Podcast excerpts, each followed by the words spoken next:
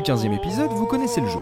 Dans cette chronique, on vous parle de chansons et de leurs reprises, on rappelle leur histoire et on essaye de disséquer les différentes versions pour en tirer un enseignement. Maintenant, qu'est-ce qu'on est censé faire dans le cas où l'original n'a pas été commercialisé et qu'on trouve donc plusieurs premières versions studio simultanées? Si vous croyez que l'industrie musicale de 2017 n'est plus qu'une guéguerre constante de poids lourds, je vous embarque dans les années 50, quand tout le monde s'arrachait littéralement la même chose. C'est la même, mais pas pareil. Dites bonjour à Unchained Melody, écrite en 1954 par Alex North et Isaaret pour le film Unchained qui se déroule en prison. Le film se concentre sur un homme qui hésite entre s'évader pour vivre sa vie ou terminer sa peine pour retrouver sa famille. Et notre héros chante donc son chagrin au milieu de ses camarades de cellule bien tristounets. Et en effet, Unchained Melody raconte le désespoir d'un amoureux qui n'a pas vu sa moitié depuis bien trop moult longtemps.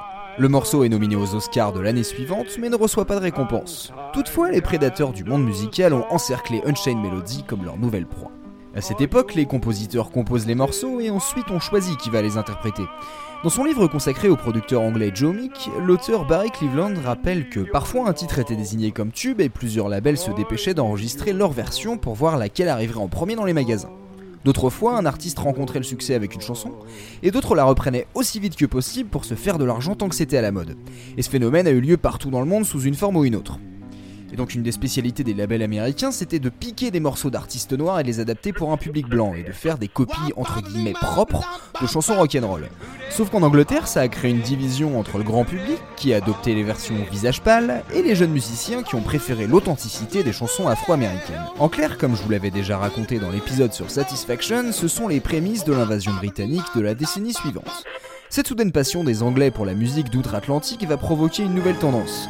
Comme le détail Barry Cleveland, les labels anglais envoyaient des agents aux États-Unis pour chercher des futurs tubes, pour que les artistes anglais sortent leur version avant que les Américains n'envoient les leurs. Généralement, les maisons de disques enregistraient une chanson et un B-side, faisaient faire le montage, le pressage du disque et l'envoi en magasin, le tout en l'espace de 48 heures. Ainsi, les Britanniques ont commencé à faire la guerre avec les labels américains, mais aussi entre eux, des deux côtés de l'océan. En juin 1955, on obtient donc une jolie aberration dans le top 20 du royaume. 4 chansons occupent 10 places du classement on trouve deux morceaux en double et surtout un tube en triple dans le top 10, Unchained Melody. Appréciez l'ironie d'une chanson appelée Mélodie déchaînée qui est produite à la chaîne. Voici les trois copies proposées à ce moment. Celle de l'anglais Jimmy Young, plutôt légère, avec ses petits arrangements de guitare acoustique, alternés avec des envolées de violon et de chœur.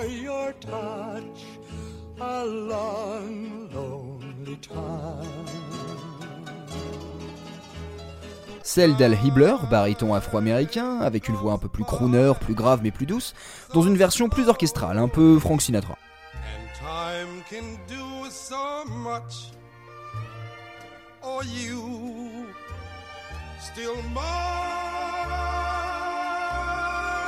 Et enfin celle de Les Baxter et son orchestre, musicien blanco-américain qui est en grande partie instrumental, avec les violons qui remplacent le chant, puis les chœurs qui arrivent, et on se croirait dans un vieux Disney.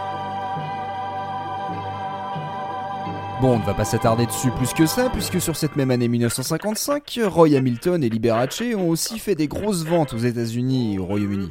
Et ça a continué jusqu'à l'année suivante.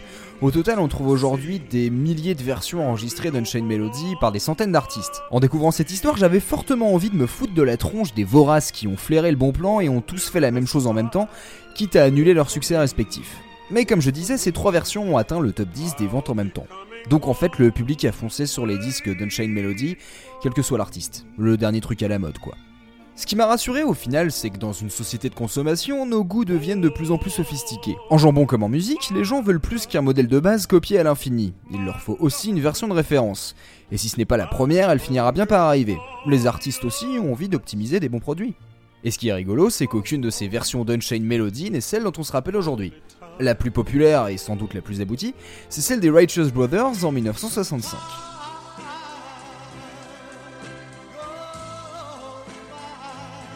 Elle est cohérente de bout en bout, sans changement rythmique soudain, on a une production toujours plus ample du célèbre Phil Spector, et au moins on a quelqu'un qui pousse la voix dans Al Green. On n'est plus dans la romance réservée des 50s, là on envoie de l'émotion crescendo et à la fin ça pète avec un feu d'artifice de petits cœurs. Et pour l'anecdote, on est passé à un pile ou face d'avoir une version bien différente. Unchained Melody est un solo vocal de Bobby Hetfield, mais son collègue Bill Medley voulait aussi la chanter. Alors les deux chanteurs ont décidé de jeter une pièce, et bim, c'est Hetfield qui gagnait. Dans la foulée, énorme succès, postérité, et 25 ans après, cette version d'Unchained Melody devient l'hymne d'un autre film, Ghost. On est passé de la prison à la mort et au paranormal, mais la magie du marketing continue. Parce qu'avec le succès de Ghost, la chanson a été ressortie en single. Mais aussi réenregistrée par les Righteous Brothers pour des questions de droit. Du coup, on a eu Unchained Melody en deux versions à 98% identiques, dans les 30 meilleures ventes américaines en octobre 90. Et ça a duré deux mois.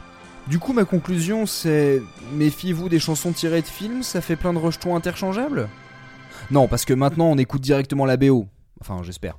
Soyons plutôt pragmatiques et optimistes et finissons sur cette idée. Si ça marche, ce sera refait. Donc l'exploitation brutale, c'est mal, mais ça peut toujours inspirer d'autres artistes. Et dans l'autre sens, une version jugée ratée nous rappellera la qualité de celle qu'on voit comme la référence. Alors prenons le temps de nous moquer des classements et des récompenses. Il y en aura toujours d'autres, comme de nouvelles idées de reprise.